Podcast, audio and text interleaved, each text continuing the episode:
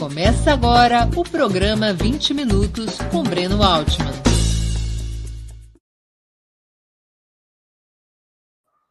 Bom dia. Hoje é 17 de junho de 2022. Estamos dando início a mais uma edição do programa 20 Minutos. Nossa entrevistada será Maria Caramês Carlotto, formada em Ciências Sociais pela Universidade de São Paulo, com mestrado e doutorado em Sociologia também pela USP. Atualmente é professora da Universidade Federal do ABC, onde leciona nas áreas de Sociologia do Poder e do Conhecimento, assim como em Economia Política Internacional.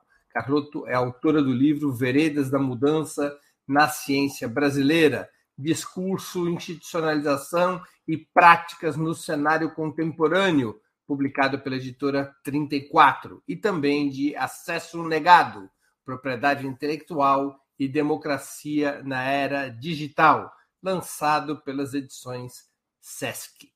A conversa de hoje terá como questão principal a análise das chamadas Jornadas de Junho, ocorridas em 2013, consideradas a maior onda de mobilização social desde a campanha das Diretas Já em 1984.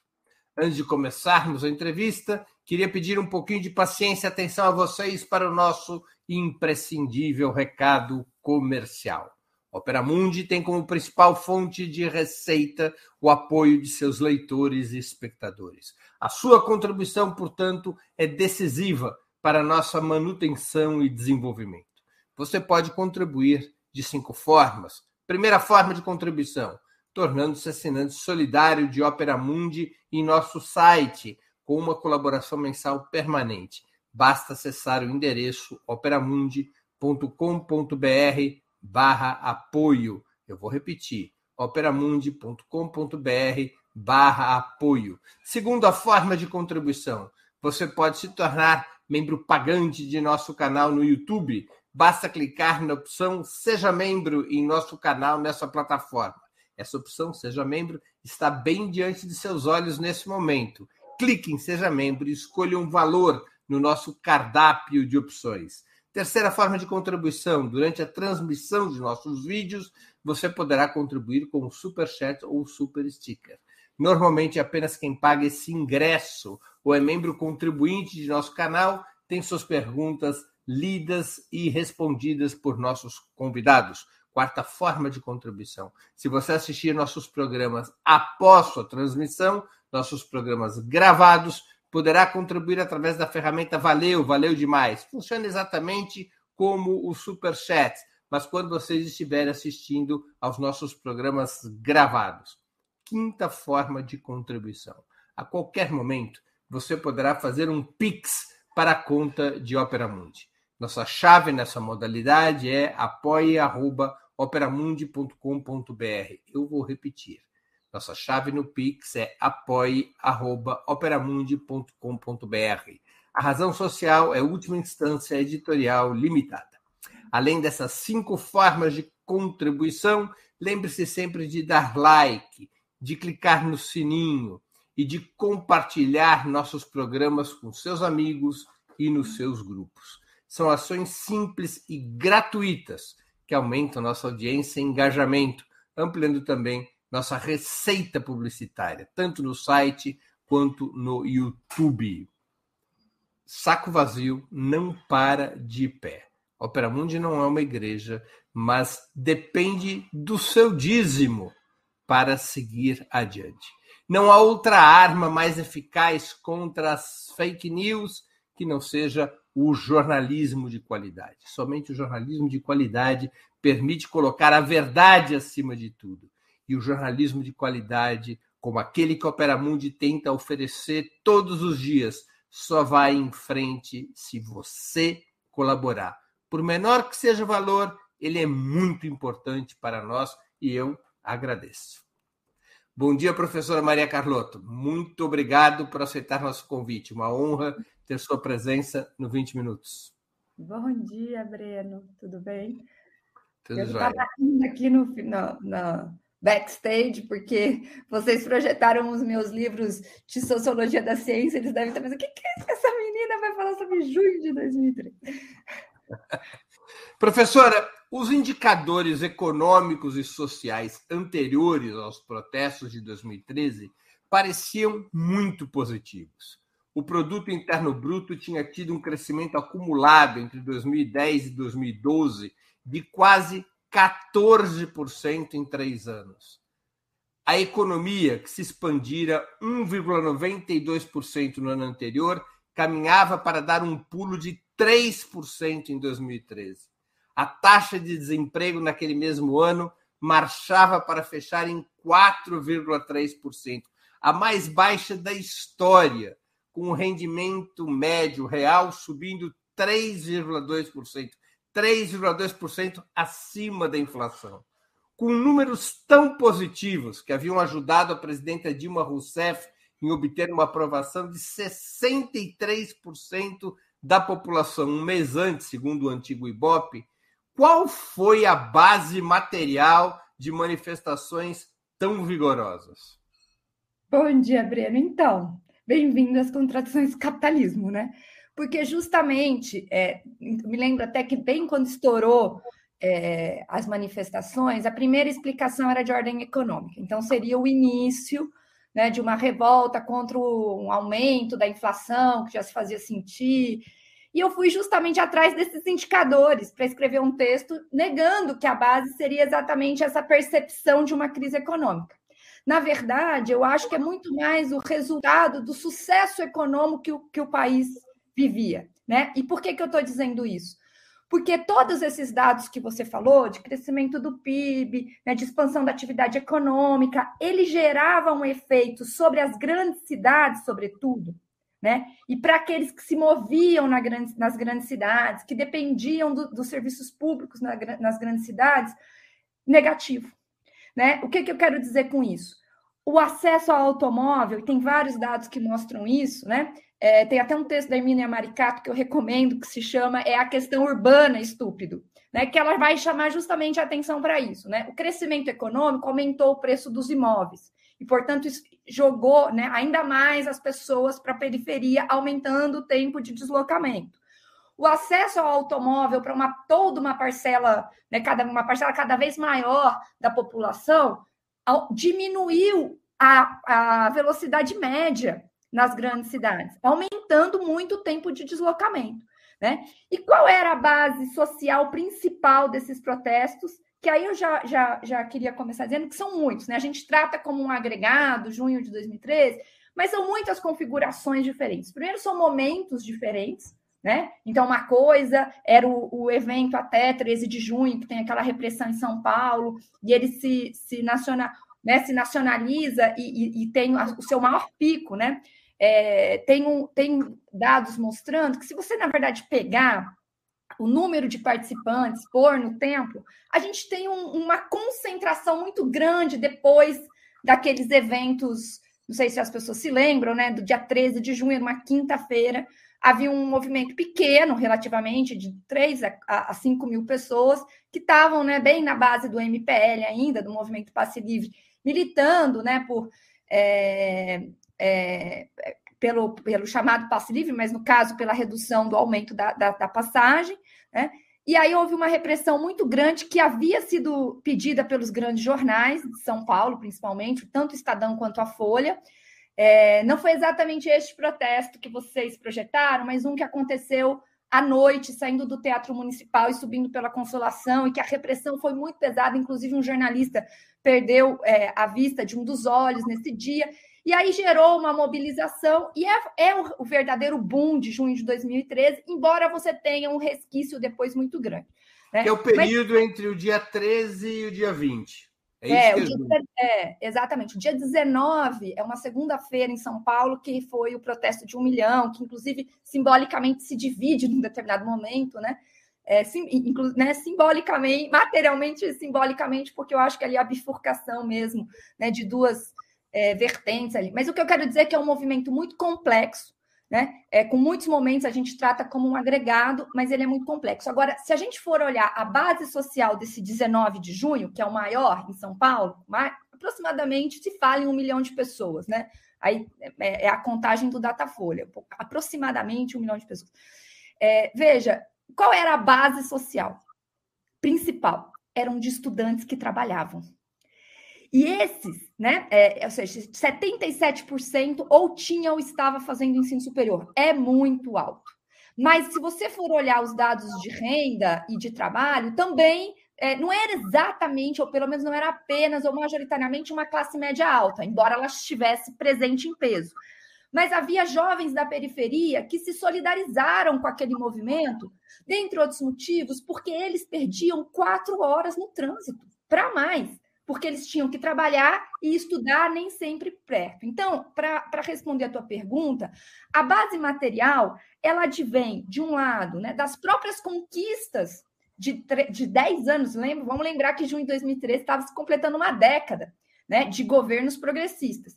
E eles geraram uma série de efeitos, a começar né, é, por esse aumento da renda, do emprego, né, é, que paradoxalmente piorou a vida nas grandes cidades, porque aumentou o custo dos imóveis, porque aumentou o custo de vida, porque aumentou o tempo de deslocamento.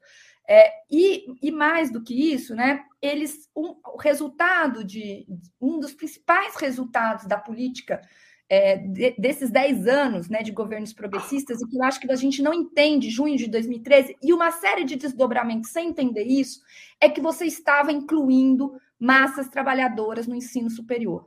Né? Ou seja, existe no Brasil, e é, talvez seja por isso que, é, estudando aí essas questões né, do conhecimento, da ciência, eu vim parar né, é, numa análise política de junho de 2013, é porque a gente tem no Brasil, desde 88, mas, sobretudo, desde 2003, um processo sólido de escolarização, cujos resultados políticos a gente ainda não compreendeu totalmente. E acho que junho de 2013 está um pouco nesse amálgama. Né? De, mas eu acho que precisa se considerar, principalmente nas grandes cidades, esta base social de, de estudantes trabalhadores né? que é, se mobilizaram pra, pra, por, por serviços públicos básicos para as grandes cidades, né? que e justamente foi aonde o PT é, perdeu aí é, parte da sua base social nos anos subsequentes, né? Por isso que é preciso compreender o que foi junho de 2013. Eu, na época, Breno, é, escrevi um texto que era uma brincadeira, né? Chamava-se Decifra, Decifra Meu Devoro-te, o Enigma de Junho. E o meu lugar de fala naquele texto era de alguém muito próximo do PT, né? Que já militava dentro, né, dentro do, do, do partido tinha atuado muito ativamente na campanha do Haddad de 2012, né, e falava desse lugar é, muito próximo ali do, do, Partido dos Trabalhadores, que e, e percebeu da, na, naquele lugar que eu estava que havia né, uma, uma necessidade de compreender aquele evento, né, é, ou a gente seria em alguma medida devorado por ele pela magnitude que você mesmo né, é, na sua fala, é, apresentou. Então, eu acho que a gente ainda tem essa tarefa, porque uma parte da esquerda brasileira, setores importantes, principalmente que estavam dentro do governo, acabaram transformando junho de 2013 num tabu. Né? É, e acho que essa não é a melhor maneira de lidar com um evento que é complexo e contraditório. Né? E depois eu, eu posso explicar por que, que eu acho ele complexo e contraditório. Parece a mesma coisa, mas não é. Vamos aqui, vamos aqui falar um pouco do tabu. Há tá. quem compare o que ocorreu no Brasil em junho de 2013 é.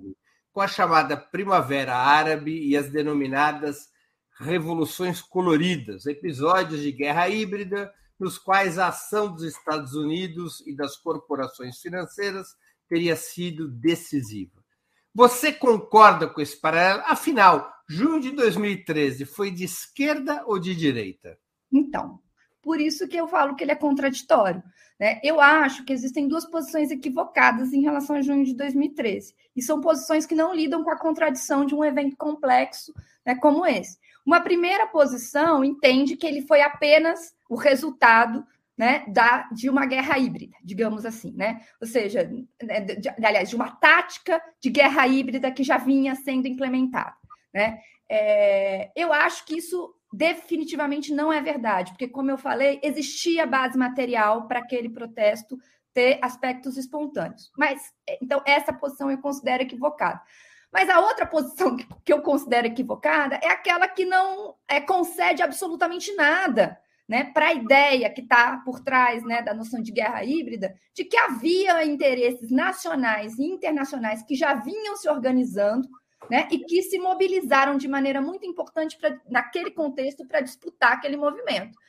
E, em alguma medida, é, é, não digo totalmente, mas foram relativamente bem sucedidos nisso, mas porque já estavam preparados, né, já vinham se preparando. Né? Tem saído uma série de trabalhos sobre a organização da extrema-direita brasileira, né, que mostra que isso é um movimento de longo prazo. Né? Eles já vinham ensaiando táticas de movimento de massa, aquele, não sei se você se lembra daquele é, é, movimento totalmente falido, mas que foi importante para eles se reorganizarem, chamado Cansei, né? É, tinha acontecido um, um, pouco antes, eles, eles entenderam uma série de questões ali, mas você tinha então lideranças preparadas, muitas delas financiadas internacionalmente, né, é, que obviamente atuaram naquele contexto. Então, se a gente não lidar com esta contradição, né, de que junho, é, na verdade, ele, ele, ele tinha tanto aspectos espontâneos de uma movimentação, de uma mobilização é, por é, direitos sociais clássica, certo? clássica, é, mas, ao mesmo tempo, eu acho que também tinha, e sobretudo a partir do momento que explode né, é, as mobilizações, você tinha também a ação organizada de setores de esquerda, inclusive com financiamento internacional, mas com muito financiamento nacional também para disputar. Então, eu acho que, que, que, que, em parte, a melhor análise é aquela que consegue lidar com a complexidade e com a contradição do movimento. Muitos analistas consideram que come... junho de 2013 começou pela esquerda e terminou nas mãos da direita. Você partilha essa, esse tipo de é, análise temporal que até um certo momento ele foi hegemonizado por pautas de esquerda e depois ele foi absorvido pela direita? Eu acho que, primeiro, quando eu disse que ele era complexo, é porque a gente fala junho de 2013 como se fosse uma, um, uma coisa só, né? Mas, assim, junho de 2013 é um movimento que, primeiro, tem, como eu falei, tem vários momentos, né? É, isso eu acho que é um ponto importante, mas ele também aconteceu em muitas cidades diferentes. Então, acho que uma coisa é o junho de 2013 em São Paulo, outra coisa é no Rio certo? Não, não, não foi o mesmo desfecho, né? O, o Rio ele, ele caminhou numa outra direção para o movimento não vai ter Copa, para contra o, o a, as é, é, desocupações de território. Belo Horizonte foi outro contexto, né? e assim por diante. Agora, a gente não pode esquecer que entre junho de 2013 e é, o impeachment da Dilma, né? Porque muita gente estabelece ali uma. Aconteceu muita coisa, né? aconteceu bastante coisa, a começar por uma vitória da Dilma, né? E uma e, e to, então assim, apesar de tudo, né? É, claro que uma, foi a vitória mais apertada, claro que foi uma campanha já muito violenta, muito difícil, né? É, mas a gente ali tinha ainda, né? Força, né? Para eu acho que não é assim, não existe uma causalidade. Então já queria começar dizendo isso. Entre junho de 2013 é, uma causalidade imediata, né, entre junho de 2013 e tudo que vem depois. É, agora, sim, então, para te responder, eu acho que, é, em parte, a gente, a gente, eu digo setores da esquerda, ao transformar em junho de 2013 num tabu, né, e, e assumirem uma posição de pura condenação, perderam a oportunidade de disputar aqueles eventos. E o seu significado, até por ser um, um movimento complexo e contraditório não estava dado nele mesmo, mas no seu devir. E acho que o seu devir, em alguma medida, é, beneficiou a esquerda, porque foi um laboratório de organização, né? Eles testaram uma série de pautas, né? É, a partir dali, é, enfim, se, se, rearticularam. Agora, pra, só para eu concluir, se rearticularam para, um, para assumir o, a face que eles têm hoje, que é de ser um movimento de massa. Você está falando da direita, não da esquerda. Direita. Não, da direita, da direita. É. Era, a direita se organizou, desculpa, acho que Benef... Beneficiou é. a direita. Uhum. É, como é que você explica, Carloto, é, o que o, o, governo Dilma, o Partido dos Trabalhadores, o sindicalismo e os movimentos sociais mais tradicionais terem sido pegos de surpresa por essa onda de protesto que rapidamente levou milhões às ruas. Nós não estamos falando de um partido qualquer, de um sindicalismo qualquer. O sindicalismo brasileiro, o Partido dos Trabalhadores, os movimentos sociais do nosso país estão entre os mais capilarizados do mundo, Sim. os mais poderosos do mundo. Como é que foram pegos de surpresa? Eu acho que, em parte, viu, Breno, é, é, é porque os canais internos de é, diálogo entre os setores que estavam no governo né, é, e aqueles que estavam do próprio partido militando na base né, estavam um pouco bloqueados naquele momento. Né? Vou dar um exemplo. Né? Em São Paulo, é, neste dia 13, antes do movimento sair, é, ele se organizou ali no Teatro Municipal, em frente ao Teatro Municipal, que, como você sabe, fica a poucos metros da prefeitura, né? E é, e é interessante porque uma das coisas que eu acho que a gente precisa considerar para entender essa, esse movimento de junho de 2003 é que ele não foi exatamente um raio em céu azul. Por que, que eu estou dizendo isso? Porque a campanha do Haddad e do Freixo, que havia que no, no, no, em 2012, né? Portanto, no ano anterior, meses, poucos meses antes de junho de 2000, 2012, de junho de 2013, perdão, é, essas, só para citar essas duas, tá?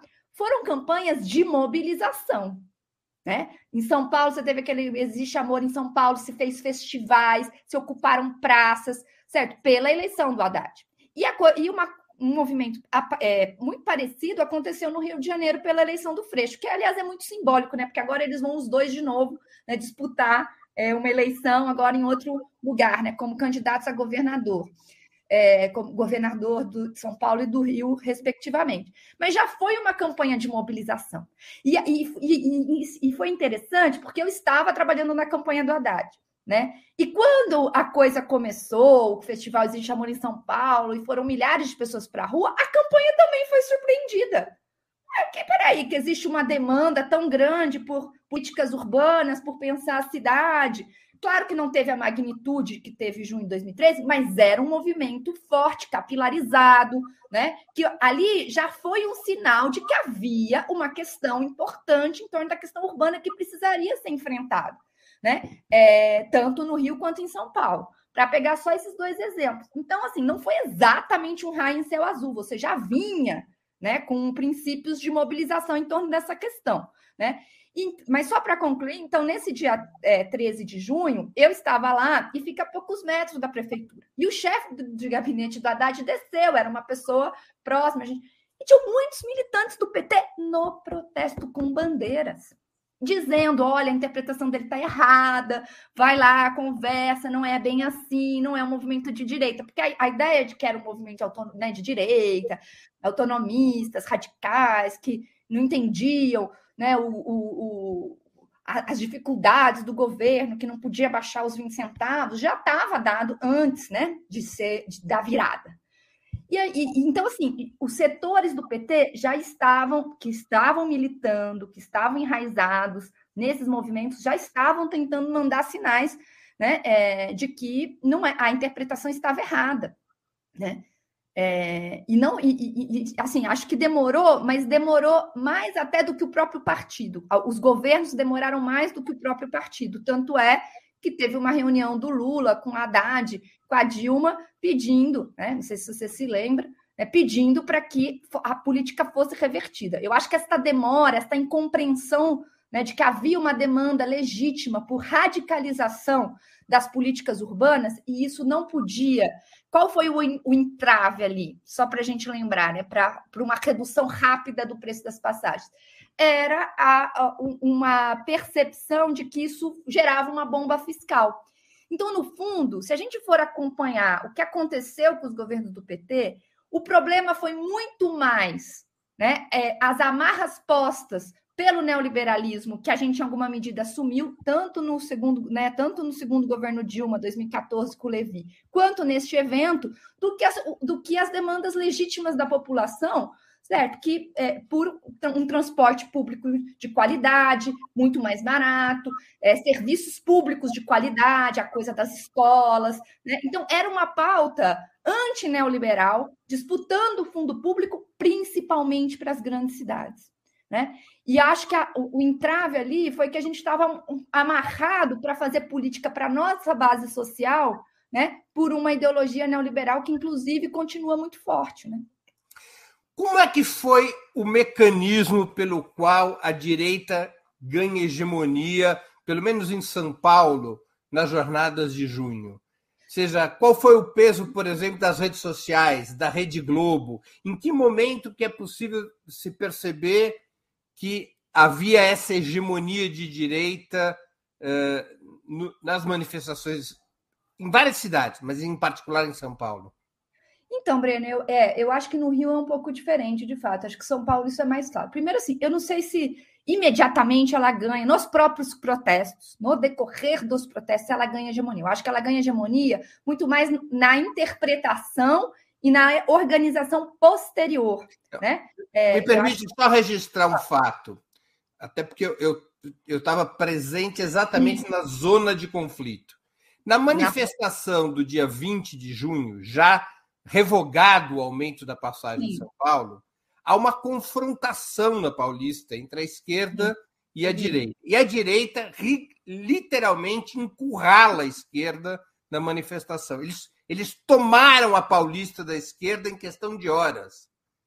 Ali foi uma coisa meio simbólica Sim. naquela maior manifestação. O que, que leva a essa capacidade de mobilização da direita, até então uh, inexistente na cena política do país desde o golpe de 64? Então, eu vou até antes, né? na segunda-feira, que eu falei que o protesto se divide, uma parte vai para o Palácio dos Bandeirantes pressionar o governador, que é os setores de esquerda, cruzam a ponte, aquela coisa, e uma outra parte vai para a Paulista, que em geral eram os mais, vou chamar de despolitizados, né, que tinham na Paulista uma referência de movimento de mobilização que a própria esquerda colocou, né? A gente sempre se encontrava lá e tal. Então eles, bom, vamos para a Paulista. A Rede Globo, né, até porque quando se bifurca para passar para ir para o Palácio do Governo, você passa pela Rede Globo e houve um protesto na frente da Rede Globo, muito grande desses setores de esquerda. A Globo só cobriu praticamente o protesto que foi para Paulista. Então é óbvio que a imprensa ajudou né, a, a, dar esse sentido. Isso até antes dessa batalha da Paulista né, que você menciona. Agora, você vai se lembrar, eu também estava lá, que o protesto da Paulista não foi um protesto gigante. Ele era grande, mas ele foi muito menor do que o protesto da segunda-feira. Né? E por quê? Porque isso, é, isso para mim é que é o mais surpreendente. Porque a esquerda não resolveu tomar para si aquela vitória política. E não, entende? É, foi o primeiro evento pós, é, praticamente o primeiro, é, foi o primeiro protesto pós-revogação. Era um protesto que a gente deveria ter ido para dizer: fomos nós, esta, esta vitória política é nossa. E já havia na esquerda um movimento de isso aí é coisa de. Já tinha até, até a expressão coxinha, isso aí é coisa de coxinha, não vamos, não. Então, assim, primeiro, foi um protesto bem mais esvaziado, num o Lincoln Seco fez, escreveu um texto que ele faz um gráfico do número, né? Tudo bem que esses números são sempre controversos, né? É, mas ele põe os números. Foi um protesto muito menor, né? Então, assim, é verdade que havia uma hegemonia da direita, mas ali eu acho que eram setores de vanguarda que estavam na rua e, e, e a vanguarda, vou chamar aqui entre aspas, tá? A vanguarda de esquerda não quis tomar aquela vitória para si por N razões que eu acho que a gente precisaria compreender, mas eu acho que em parte por, por essa incompreensão do que foi junho de 2013. Então, assim, é, eu acho que você tem razão, né? Houve ali essa, essa, essa tomada das ruas simbolicamente pela direita, é, uma direita mobilizada que estava saindo do armário, vamos chamar assim, né? Aí você me pergunta, tá, o que que explica isso? Eu acho que a gente tem, é, isso já está sendo feito, né, por vários pesquisadores, né? A, a, Camila Rocha, por exemplo, né, é uma das que foi estudar a, essa direita que está se organizando né, desde, pelo menos desde a vitória do Lula, na verdade até antes, mas desde a vitória do Lula de maneira muito intensa nas redes sociais e tudo mais. Né? É, então, assim, já tem essa questão é, muito forte de uma, de uma capilaridade, de uma formação de quadros, né, que depois de junho de 2013 é muito mais intensa. E que, e acho importante dizer, não é só no Brasil. E é por isso que a questão das guerras híbridas, né, que também setores da esquerda desconsideram totalmente, é algo que a gente precisa olhar com muita atenção, porque a, a organização que estava acontecendo aqui estava acontecendo em outros lugares. Um sistema mundial, né, como o que nós, como que a gente vive, né, de um capitalismo internacionalizado, encontra paralelo nesses processos políticos que não são dados só por uma coexistência né, de fenômenos estruturais, é dado por redes concretas que são organizadas. Por exemplo, as redes de think tanks explodem depois de junho de 2000, elas já vinham crescendo, né?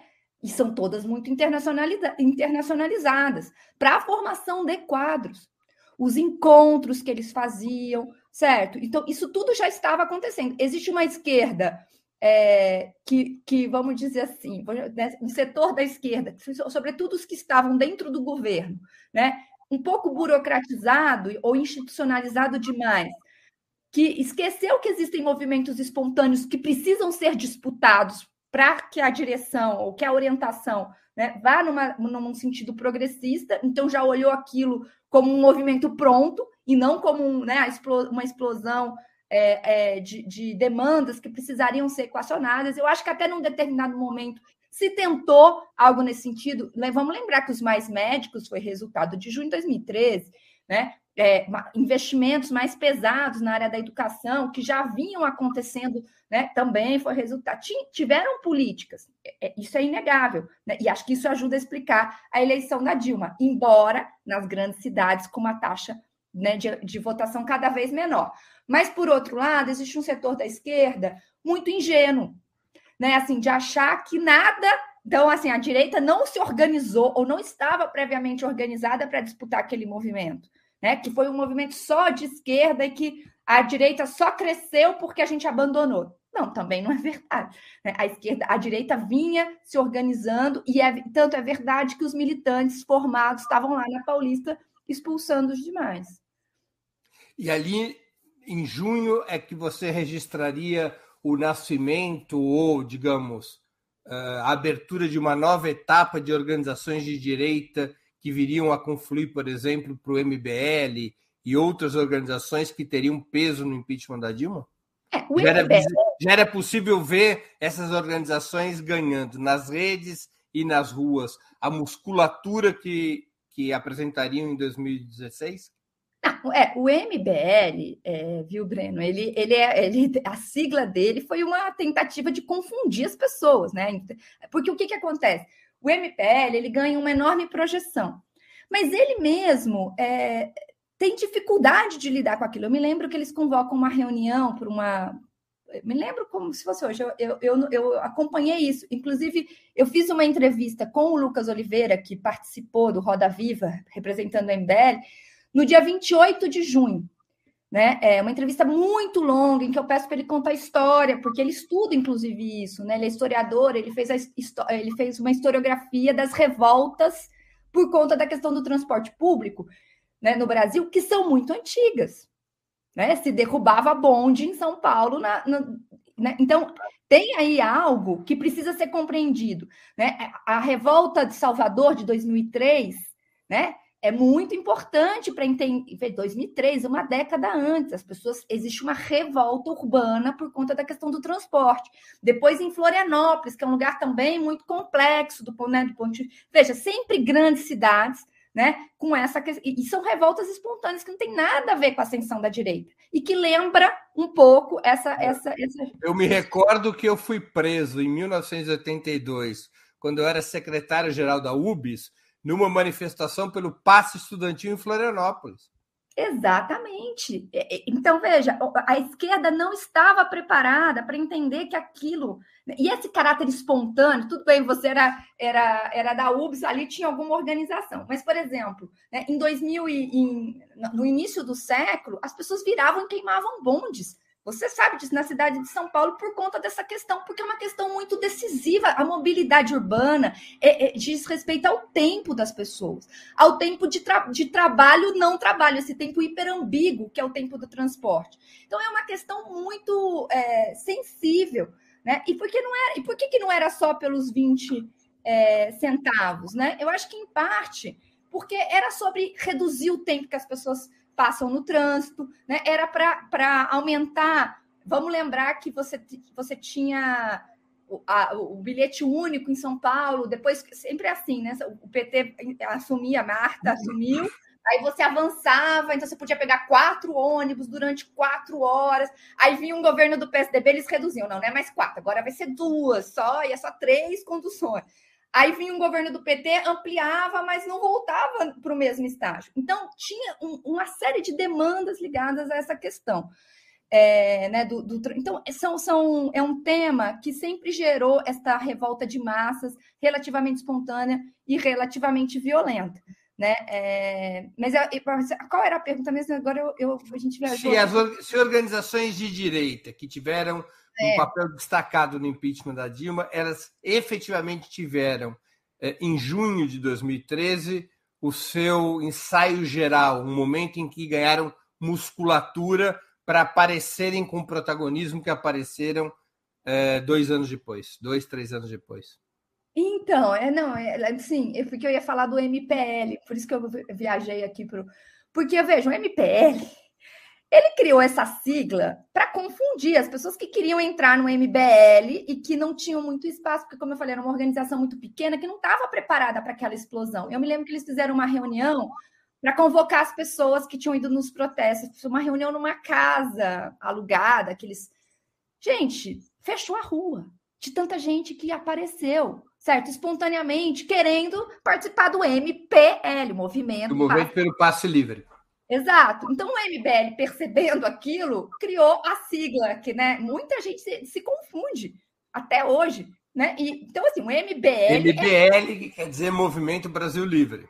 É, não passe livre. Então, assim, mas a sigla é tão parecida que as pessoas realmente se confundiam. Né? Então, imagina um jovem né, é, que passa já quatro horas no trânsito, mal tem tempo o, o Datafolha, na, naquele dia, naquela segunda-feira, de um milhão de pessoas em São Paulo, que levanta o dado de que 77% estava cursando ou tinha ensino superior, também mostra que a maioria eram jovens e que a maioria estava indo para protestos pela primeira vez. Então eram pessoas que não tinham muita. Então, para eles, entendeu? Ah, vamos entrar no MBL. E é tudo muito novo, né? É, é isso aí mesmo. Isso é tudo muito novo para eles. Então, muito. Então, assim, o Brasil Livre, o MBL, ele é até oportunisticamente fruto de 2013. Agora, você tem outros movimentos que aí vão, vão dar no bolsonarismo, né?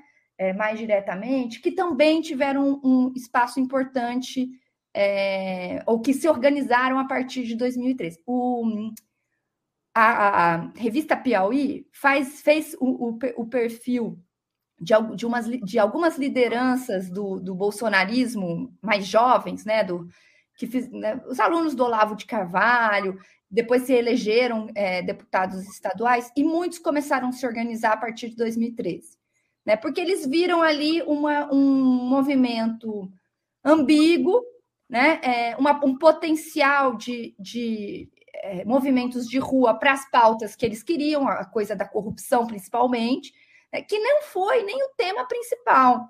Né? Se a gente levantar as demandas de junho de 2013 e os protestos imediatamente posteriores, eram serviços públicos.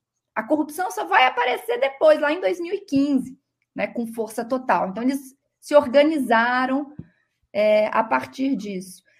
É, tem uma pergunta que apareceu aqui do Fabrício Neves, que acho que é meu, meu querido amigo, colega, parceiro aí de, de sociologia da ciência e de. Deixa eu repetir aqui a pergunta, pediu a produção colocar na tela e repetir para você poder responder. O Fabrício ele contribuiu com superchats. É, quero agradecer ao Fabrício, que sirva de exemplo para os demais, precisa pingar na nossa caixinha. É, ele pergunta: Maria, acha que parte da desmobilização de hoje vem de algum trauma das esquerdas em relação a 2013? É, muito difícil estabelecer essa causalidade. Agora, sim, sem dúvida, eu acho que tem uma, uma ressaca de um conjunto de derrotas né, é, das nossas mobilizações de rua que contribui para um certo ceticismo em relação a esta ferramenta.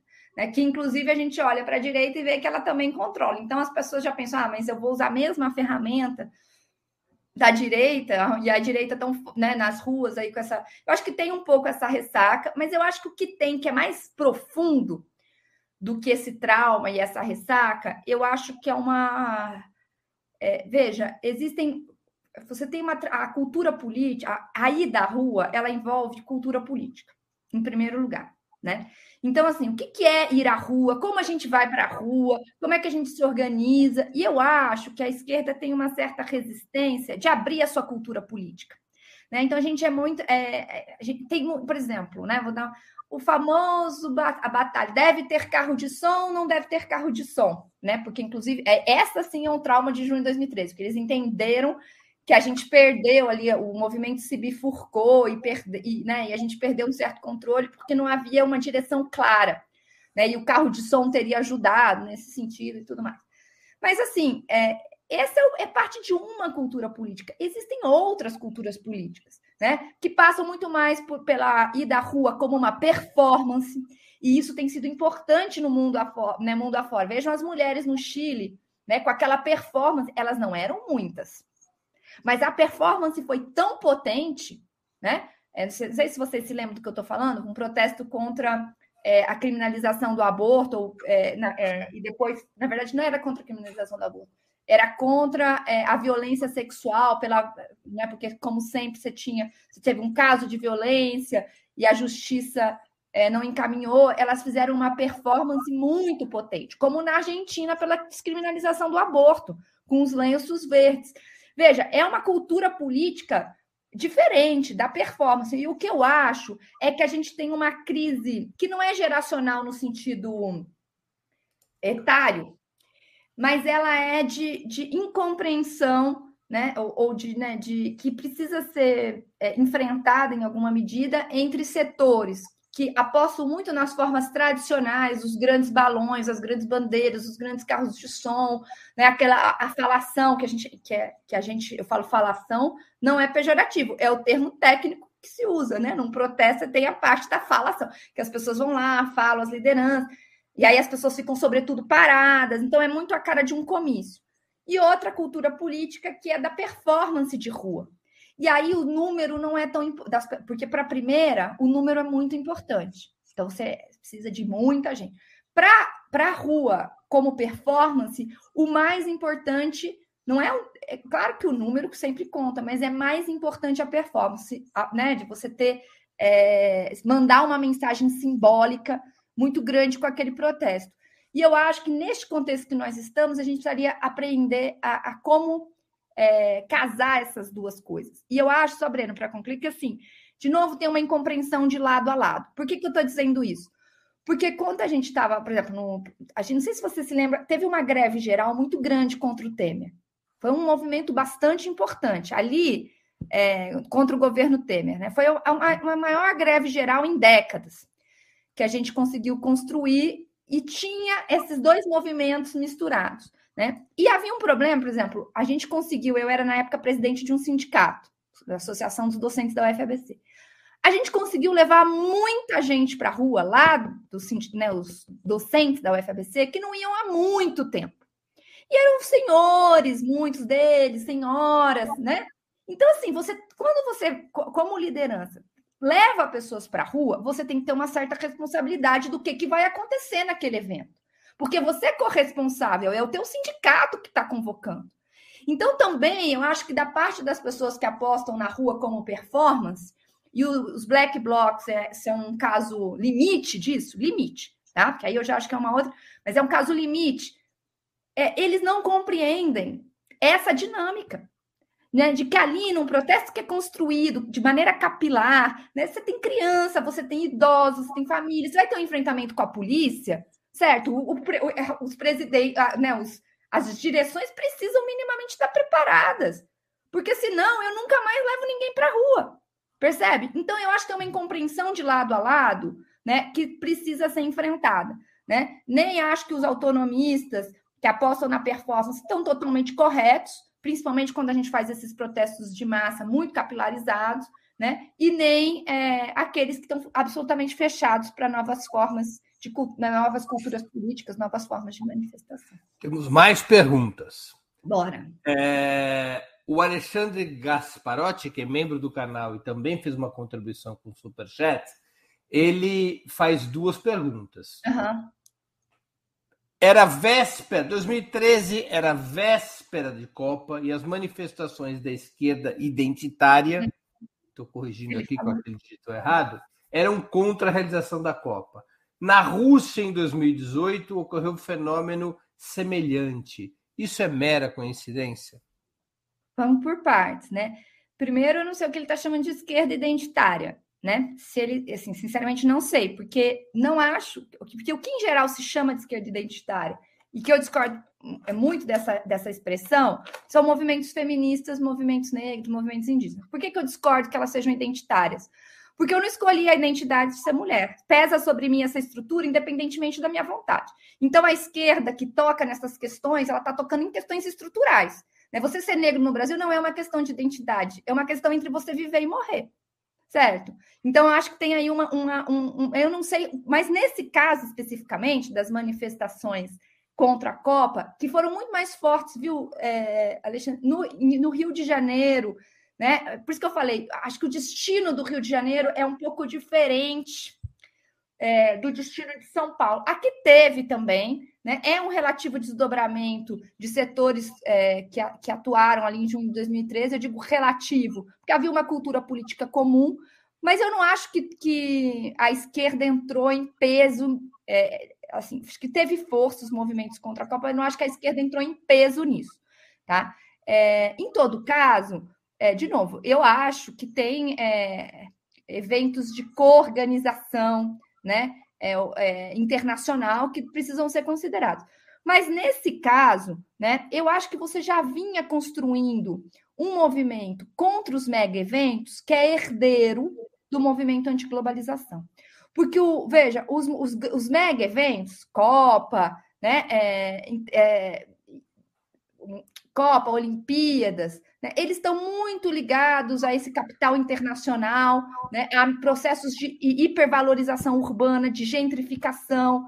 Né? Então, assim, é, você tem uma, uma herança que eu acho que vem muito mais do movimento antiglobalização, né? daqueles, aqueles protestos de Seattle, aquela, aquele tipo de, de. Se vocês forem olhar, é muito parecida a maneira de se organizar a, né, o, o, a cultura política mesmo. Acho que eles são muito herdeiros disso, né? E, e esse movimento tem uma certa força. Agora, é... eu não sei, porque veja, realmente você tem coisas muito absurdas que resultam da Copa do Mundo. Uma delas é a lei antiterrorismo, né? Que agora está sendo é, posta, volta e meia, o governo tenta colocar em, é, em pauta justamente é, assim, justa, é, então, só, só para. Então, é, a, a, lei antiterrorismo que está sendo em pauta, que está sendo colocada em pauta do, pelo governo, para é, se, se, ser recrudescida ainda mais, para pesar sobre nós de maneira muito mais decisiva. Então, a lei antiterrorismo, por exemplo, é um resultado que, assim, se, é, se tivesse um protesto é, em, dois, em 2014, 2016, contra a lei antiterrorismo e me convocassem, eu iria. Porque a lei antiterrorismo é muito absurda. E ela era um evento, ela era uma exigência para a realização de mega eventos. Então, eu acho que também a esquerda precisa reconhecer que tem pautas legítimas aí, né? Embora eu ache, de novo, né, que a esquerda em, em massa não entrou nos protestos, principalmente contra a Copa, né? É, acho que foi. Enfim, é, ali é movimento de um setor específico, né? É, que tem, pode ter tido mais ou menos influência internacional. Uma outra pergunta. O Muchacho, que contribuiu com o Superchat também se tornou membro do nosso canal. Agradeço ao Muchacho que sirva de exemplo aos demais. Pessoal, Opera Mundi precisa do dízimo, da contribuiçãozinha na porta da igreja. Se junho de 2013 fosse da esquerda, a direita não tentaria outro álibi de desestabilização? O MBL estava nadando em dinheiro externo e redes sociais.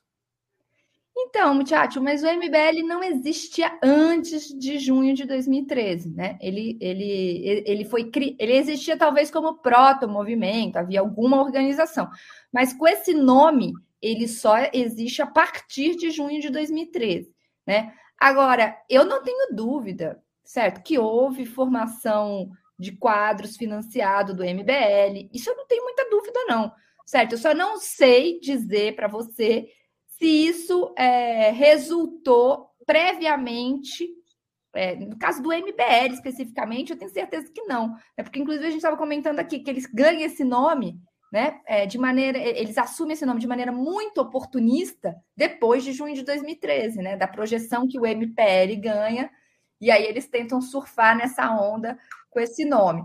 É, agora, eu acho que teve financiamento para o MBL, né? É, agora, é interessante olhar o caso do MBL e comparar com o bolsonarismo, porque o MBL foi um que, é, como outros, né?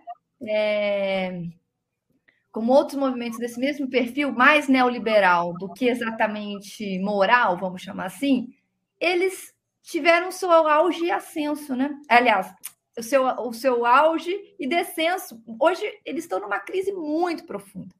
Né? Então, note que não tinha base social para esse tipo de mobilização, na minha opinião, desse tipo de pauta. Né? A base social da direita é outra, ela está ancorada numa. Aí a gente pode discutir o que é né, o bolsonarismo, mas numa cultura política da violência, que essa sim tem, tem base social, né, muito masculinizada, muito embranquecida. Aí tem várias coisas que a gente, embora tenha também força na classe trabalhadora. Uma outra pergunta do Couse Neto Batista, que contribui com 20 reais o Superchat, agradeço ao Couse.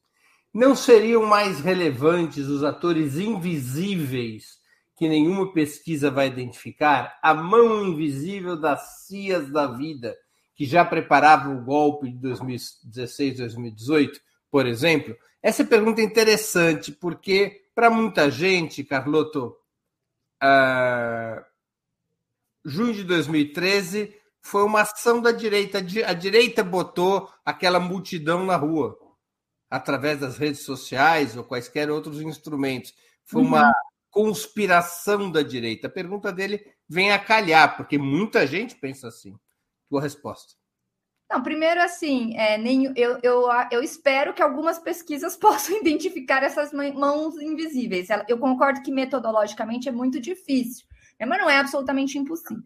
Né? É, é, às vezes existem pesquisas que conseguem fazer isso. Em geral, demora um tempo, né? mas se consegue. Então, espero que um dia se consiga, é, que a gente consiga mapear qual foi exatamente né, é, o papel aí do, dos interesses externos. Que eles existem, eu não tenho dúvida.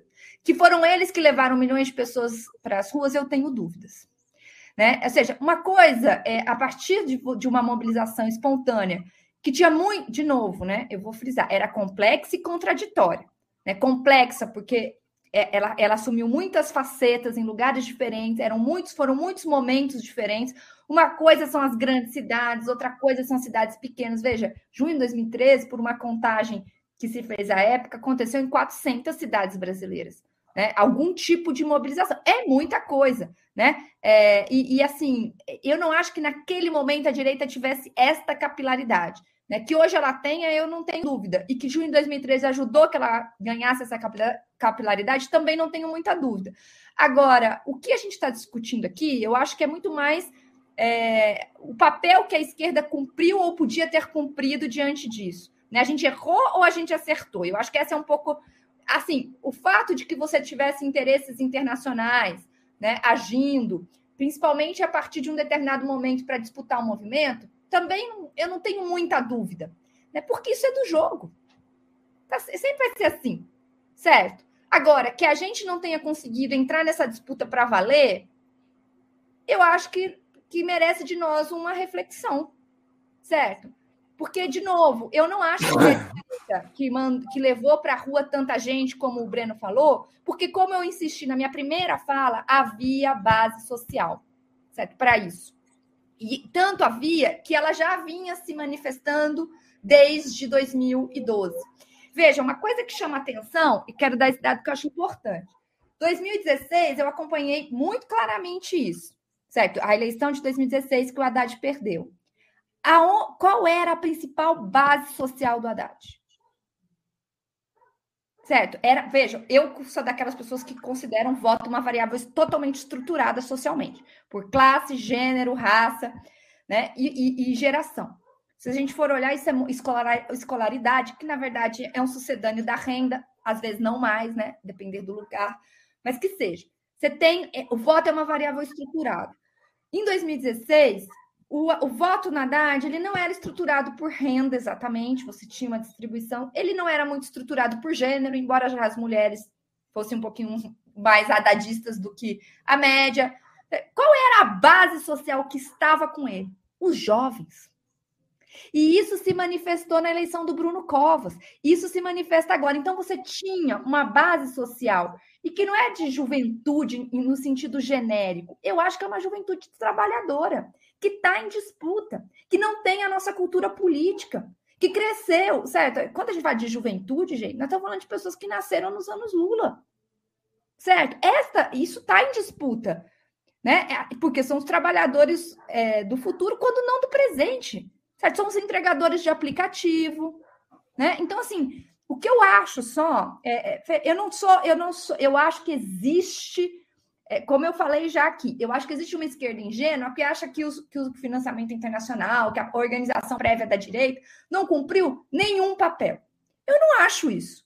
Agora, eu acho que, como esquerda, a gente tem uma responsabilidade de disputar esse movimento, ou teríamos essa responsabilidade, né? porque não só era um movimento complexo, como ele era contraditório. Então, se ele era contraditório, o seu significado estava no seu devir e não exatamente naquele né, no presente, no que ele exatamente foi, né? Até porque o que ele o, o, o Marx tem uma frase né, é, que para nós materialistas é muito importante, né? A anatomia do, do macaco está no homem. Ou seja, é o, o, o, futuro que define o significado dos eventos passados, né? E para quem aposta na política, isso é muito importante, porque a política é a arte de disputar o que foi, né? E acho que a gente está aí nessa tarefa de disputar o que foi, é, não porque vai mudar o que foi junho de 2013, mas porque vai, vai é, nos colocar, em alguma medida, mais preparados para eventos sucedâneos como esse.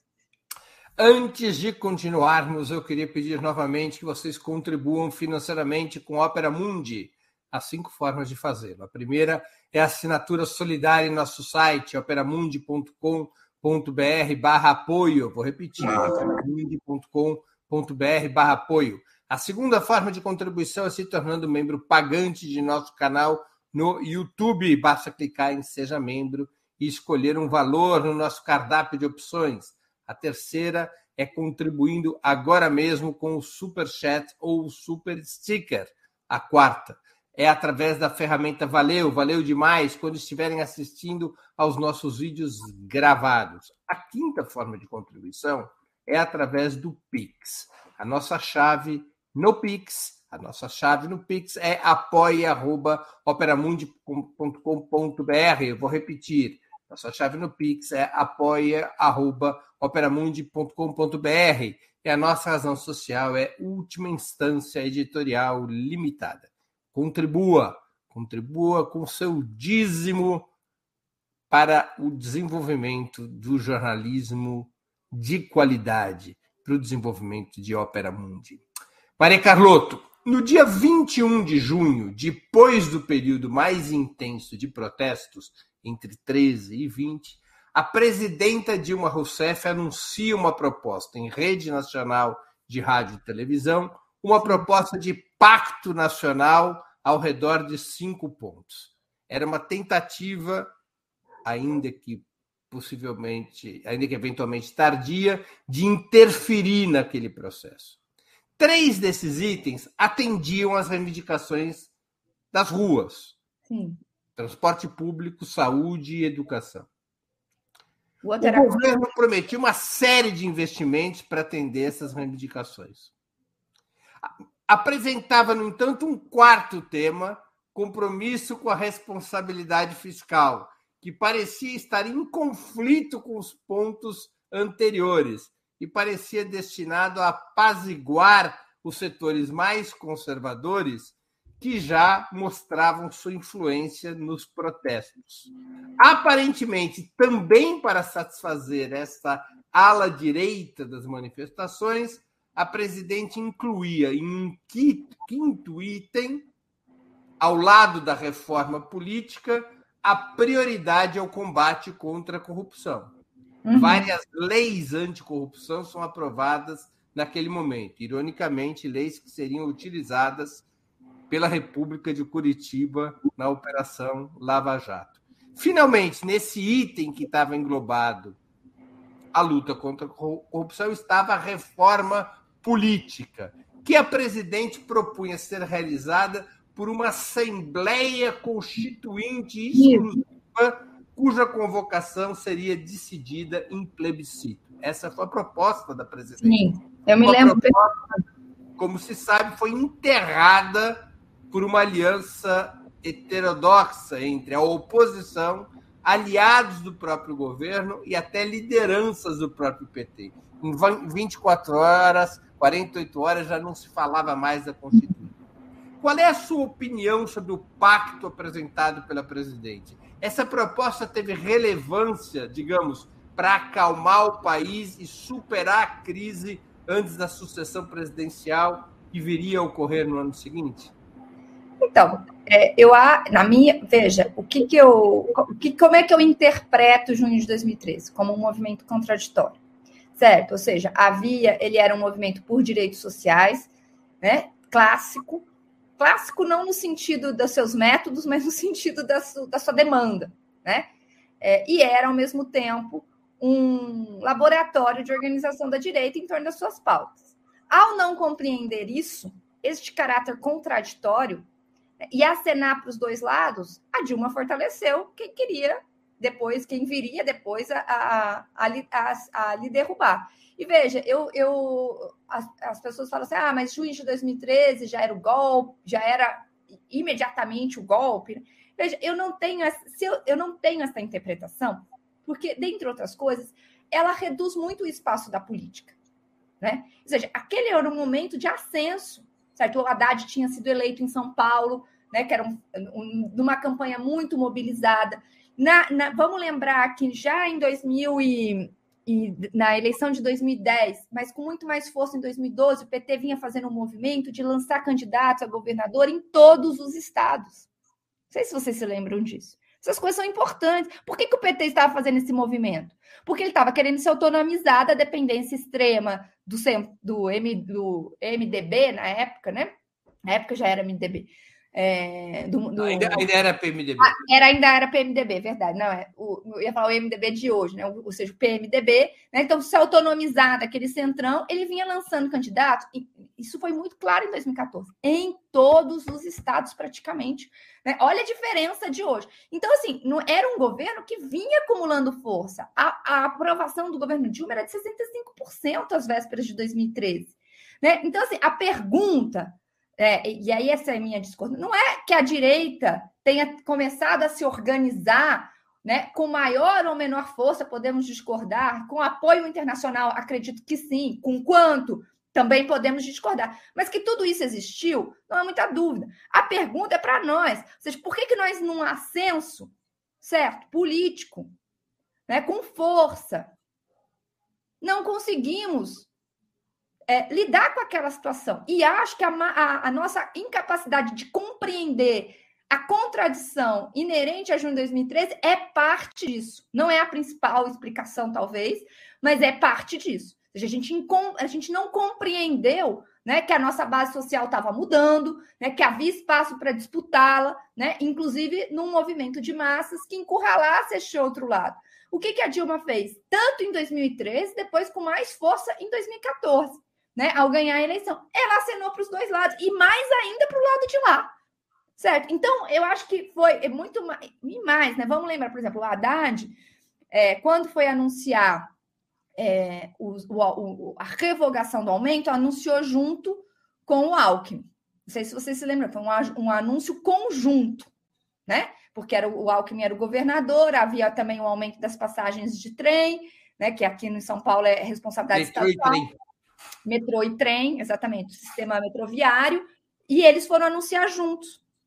O Haddad, é, é, é, é eles entram juntos, o Haddad passa a palavra para o Alckmin. Certo? Então, assim, foi uma, um. Para o Alckmin anunciar a revogação, o Haddad fala algumas coisas, estamos aqui juntos, e o, o Alckmin anuncia como se tivesse sido uma decisão dele. E não foi uma decisão do Alckmin, foi uma decisão do Haddad que pressionou o Alckmin para baixar a passagem também. Então, assim, eu acho que a gente também não soube politicamente aproveitar, como eu falei, a esquerda não foi para a rua comemorar como uma vitória sua. Certo? Abandonou as ruas para a direita, né, é, ser, está em maior número na Paulista e com métodos muito violentos é, nos expulsar de lá, certo? Então, assim, eu acho que a pergunta que Junho nos coloca é sobre nossos erros, nossos erros de interpretação, né, nossos erros de ação, até para a gente poder corrigir. Porque, de novo, que a esquerda tenha atuado de maneira organizada, com financiamento nacional e internacional. A direita tem atuado. Eu falei esquerda? Foi um ato falho. Bem que eu queria.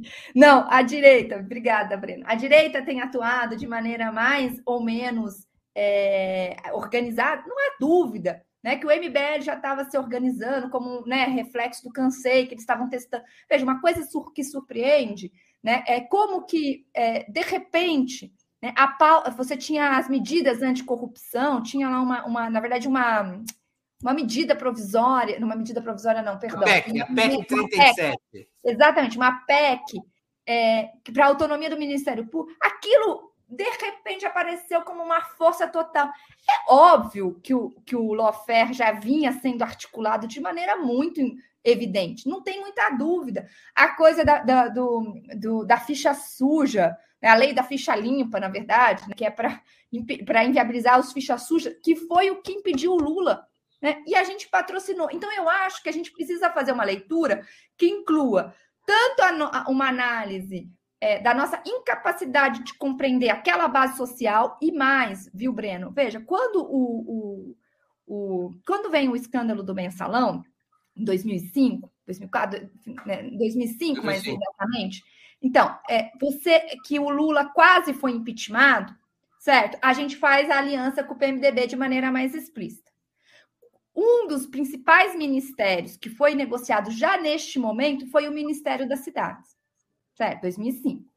E ele, é, e o Ministério das Cidades, ele tinha uma importância muito grande no início, né? Nós, você foi criado, você tinha um movimento da reforma urbana, você teve leis nesse sentido, você tinha um movimento muito grande. Por quê? Porque tinha uma leitura de que havia um conjunto de pautas da classe trabalhadora que passava pelo ordenamento das cidades e que as prefeituras isoladamente não poderiam lidar com isso, que deveria haver um movimento do é, governo federal a, depois, em 2011, se eu não me engano, é, você tem o, a, você, desde 2007 você vem com os movimentos de é, investimento em infraestrutura muito pesados, né, que ajudaram a valorizar os imóveis e, portanto, produzir uma certa gentrificação nas grandes cidades, né, a expulsão das pessoas para as periferias, né, que, que é uma. Depois você tem o Minha Casa Minha Vida como parte do PAC 2, associado ao PAC 2 então, assim, você tinha é, é, movimentos, é, políticas públicas para as grandes cidades,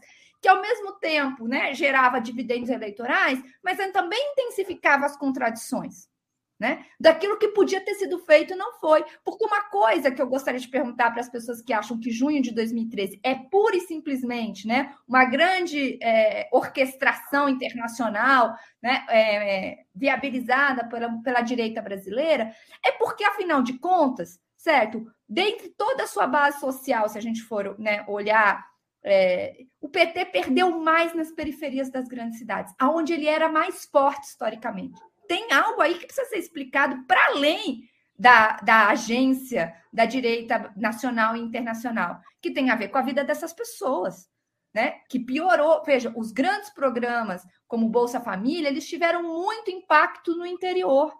Muito impacto no, impacto no interior.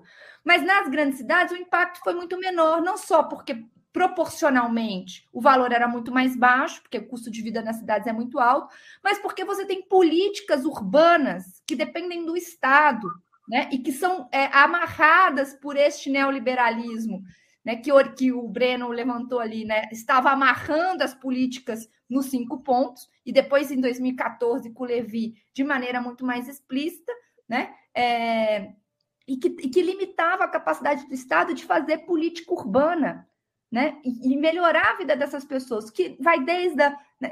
que não passa só pela urbanização das periferias, mas passa por transporte público, por escola de qualidade próximo da casa das pessoas, né? por é, saúde, ou seja, problemas que é, dependem do Estado, né?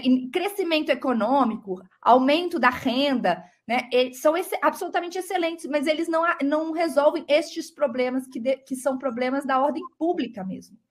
Deixa eu compreender um pouquinho melhor tua crítica ao pronunciamento da Dilma nesse 20 de junho de 2013, com o tal Pacto dos Cinco Pontos. Você acha que o problema tá, esteve na hibridez do pronunciamento? Um pouco para lá, um pouco para cá? É, na hibri... Não, veja, na hibridez e, na verdade, na força relativamente maior que tinha para o lado de lá. Porque se você está prometendo políticas públicas de educação, saúde e educação, e ao mesmo tempo um pacto com o neoliberalismo, é óbvio que a sua aposta nas políticas públicas é muito limitada. Né? E mais, eu acho que não estava. É, é qual é o problema da hibridez? Né? É que se você está num movimento contraditório, e se você acha que já era um movimento absolutamente dominado pela direita, você não enxerga essa contradição, o seu significado já está dado, mas se era um movimento contraditório, ele exigia de nós uma, um aceno muito evidente para a nossa base social. Né? E o que eu estou dizendo é que a gente não soube fazer esse aceno, não só pela maneira como a gente anunciou o anúncio, como a gente comemorou aquela vitória e o que, que a gente fez depois com aquilo, e também porque né, nos pactos né, é, a gente acenou, é, a gente fortaleceu os nossos inimigos. Numa palavra foi isso. E fortaleceu muito né? Porque o acordo, o neoliberalismo entrou depois com muita força no governo Dilma, né? 2014 isso é absolutamente evidente, né? E dificultou muito a defesa popular que se podia fazer daquele governo, embora se tentou, né? É, e acho que deveria ter sido feito, depois isso fica evidente, mas também na questão desta agenda moral, é, político-moral, né? Que na verdade ela é, ela, ela jogou muito peso no lawfare que depois foi feito contra nós, com a autonomia do Ministério Público, com a ficha limpa e tudo mais. Maria Carlotto, as jornadas de junho de 2013 deixam algum aprendizado, alguma lição para um futuro terceiro governo Lula? Eu acho, bom, a, primeiro, né, eu acho que a esquerda tem que voltar a lidar com a contradição. Certo, acho que isso é a primeira coisa. Os movimentos não precisam ser lindos e perfeitos, já saírem com a nossa cara para a gente assumir como nosso. Acho que a gente tem que disputar né, as ruas, a gente tem que disputar, é, a, disputar movimento, como a gente, aliás, fez em muitos momentos né, históricos. Acho que esse é o primeiro ponto. Né? É, e, e, acho que tem um ensinamento de junho de 2013, e na verdade foi por esse caminho que eu caí em junho, no estudo de junho de 2013, que é o ensinamento da, de como você lida certo? Com a disputa ideológica. Porque nós não estávamos acostumados com isso. Né? E eu acho que, é, que há um aprendizado, nós temos que enfrentar a disputa ideológica. Né? Isso é muito importante. Não dá, a, a gente estava acostumado com uma direita né, envergonhada, que, que pautava é, que se pautava em alguma medida pelos nossos termos. Tanto é verdade que a direita se chama de centro até hoje, quando ela não quer se chamar de direita. Entendeu? O centro brasileiro, centro da política brasileira é de direita, certo? E aí nós temos a extrema direita que a, a Folha até proíbe de chamar de extrema direita. É uma coisa totalmente absurda. O que eu quero, mas isso é fruto né, de, um, de uma, de uma da, da força que a, que a esquerda e, e o seu pacto ideológico teve no pós-redemocratização, porque fez disputa ideológica, fez disputa ideológica durante a ditadura. E nós temos que fazer de novo, certo? E, e fazer disputa ideológica é, é não só discutir com o diferente, mas se organizar, formar quadros. Né? É, acho que tem aí este ensinamento. Então, lidar com a contradição, fazer disputa ideológica, como a gente já fez em outros momentos, disputa ideológica pesada, porque o nosso inimigo não é qualquer coisa, E acho que o terceiro grande ensinamento é que tem uma pauta para a gente enfrentar e que o neoliberalismo não nos ajuda em absolutamente nada, que é a questão das grandes cidades, aonde está a maior parte da população brasileira, a maior parte da classe trabalhadora brasileira, né, em condições de vida que simplesmente aumentar a renda, embora isso seja absolutamente fundamental, né, gerar crescimento econômico, que é absolutamente fundamental, não vai ser suficiente, porque elas dependem muito intrinsecamente do Estado. Né? O Estado fazendo política urbana, organizando as cidades, limitando o capital internacional e nacional que, que opera com especulação. Então, acho que tem uma, tem uma pauta que precisa ser enfrentada né, para esta juventude trabalhadora. Não estamos falando de uma só de uma juventude de classe média, embora ela também estivesse muito presente, mas uma juventude trabalhadora. Olha a situação desses empregadores, entregadores de, de aplicativos, por exemplo, né? É, que aí é uma, é uma base importante da classe trabalhadora. O Alexandre está inconformado. Inconformado. É assim, é assim que é bom. É, uma, é, é garantir a pluralidade de opiniões. É, eu vou te perguntar uma outra coisa. O bolsonarismo é filho direto da resultante de junho de 2013? Olha, o bolsonarismo. O ovo da serpente do bolsonarismo está em 2013? Sim e não, né? Porque, por exemplo, a base ideológica deles principal, que a gente é, menosprezou a importância, mas que é bastante importante, que são, que é a visão dos militares sobre a ditadura, por exemplo, ela é muito mais antiga, né? Os militares estão disputando o sentido do que foi a ditadura desde os anos 90, que a gente não prestou atenção nisso. Né? Mas eles têm os seus livros secretos, os seus manuais né, circulando, e isso é muito importante para o Bolsonaro. O culto do Ustra não começou em 2013, é mais antigo. Né? Então, acho que tem aí um caldo mais antigo, que passa, inclusive, por uma rearticulação pós-comissão da verdade. Né? Então, acho que tem ali, tem esse, esse, essa questão, esse, esse, essa linha. Tem o olavismo, que também não é de junho de 2013, não é pós-junho de 2013. Eles já estavam lá preparados em alguma medida, né? mas eles vêm do, do, início da década de 2000. Né? E também é uma base social importante. Os, os conservadores religiosos, certo? Que também são uma base importante do bolsonarismo. Eles é, não. É, veja, não é que Junho não cumpriu nenhum papel na sua organização. Cumpriu, mas não foi dali que, a partir dali que eles se organizaram. Né? Então, eu acho que tem algumas bases importantes, bases ideológicas e organizacionais importantes do bolsonarismo que são mais, bem mais antigas. É que nós não prestamos atenção, né? principalmente a questão dos militares, essa visão militar. E acho que os militares têm um papel muito grande no bolsonarismo, né? e nessa cultura da, das armas, da violência, acho que deriva um pouco disso, esse, nesse movimento policial. É claro que em junho de 2013 tem uma questão ali, né? Porque é uma, se é uma resistência contra a violência policial, né? Como foi no, no dia subsequente daquele massacre, massacre, talvez a palavra seja um pouco forte, daquela repressão muito violenta, tinha um caldo de cultura exato contra a polícia, né? Que era bem importante. É, então é lógico que o bolsonarismo surfou também nessa reação, digamos assim, né? Aí, lembram? Eu não sei se vocês se lembram, mas nos protestos de 2015 as pessoas tiravam foto com a polícia e diziam: Nós não enfrentamos a polícia, olha aqui que coisa. Isso está no caldo do bolsonarismo, mas eu acho que junho não explica totalmente. Acho que junho catalisou uma série de, de, de processos que já são bem mais antigos, né? E, professora, nós estamos chegando ao fim da nossa conversa e eu queria fazer duas perguntas que eu sempre faço aos nossos convidados e convidadas antes das despedidas. A primeira é qual livro você gostaria de sugerir aos nossos espectadores? A segunda, qual filme ou série poderia indicar a quem nos acompanha? Ah, era ou. Não, tô brincando, é porque quando me. Eu, aqui é. Não, é porque eu brinquei que pedi isso para uma mãe de uma bebê que milita e trabalha é crueldade. Então, não, eu estou brincando. Eu estou brincando, mas eu, eu tenho séries e filmes para indicar e livros principalmente, porque aí é meu ofício, eu acabo é, da, acho que a série, que eu vou começar pela série, eu tenho uma série para indicar, mas ela não tem nada de político. É para quem gosta de, de, de, de romance ainda policial. É uma ainda, ainda bem, eu tô, já estou é notando. É uma série de romance, é um romance policial, já está na segunda temporada, chamada Lupin. É, ah. Esse aí. É, é, é, uma, é muito interessante, está no Netflix.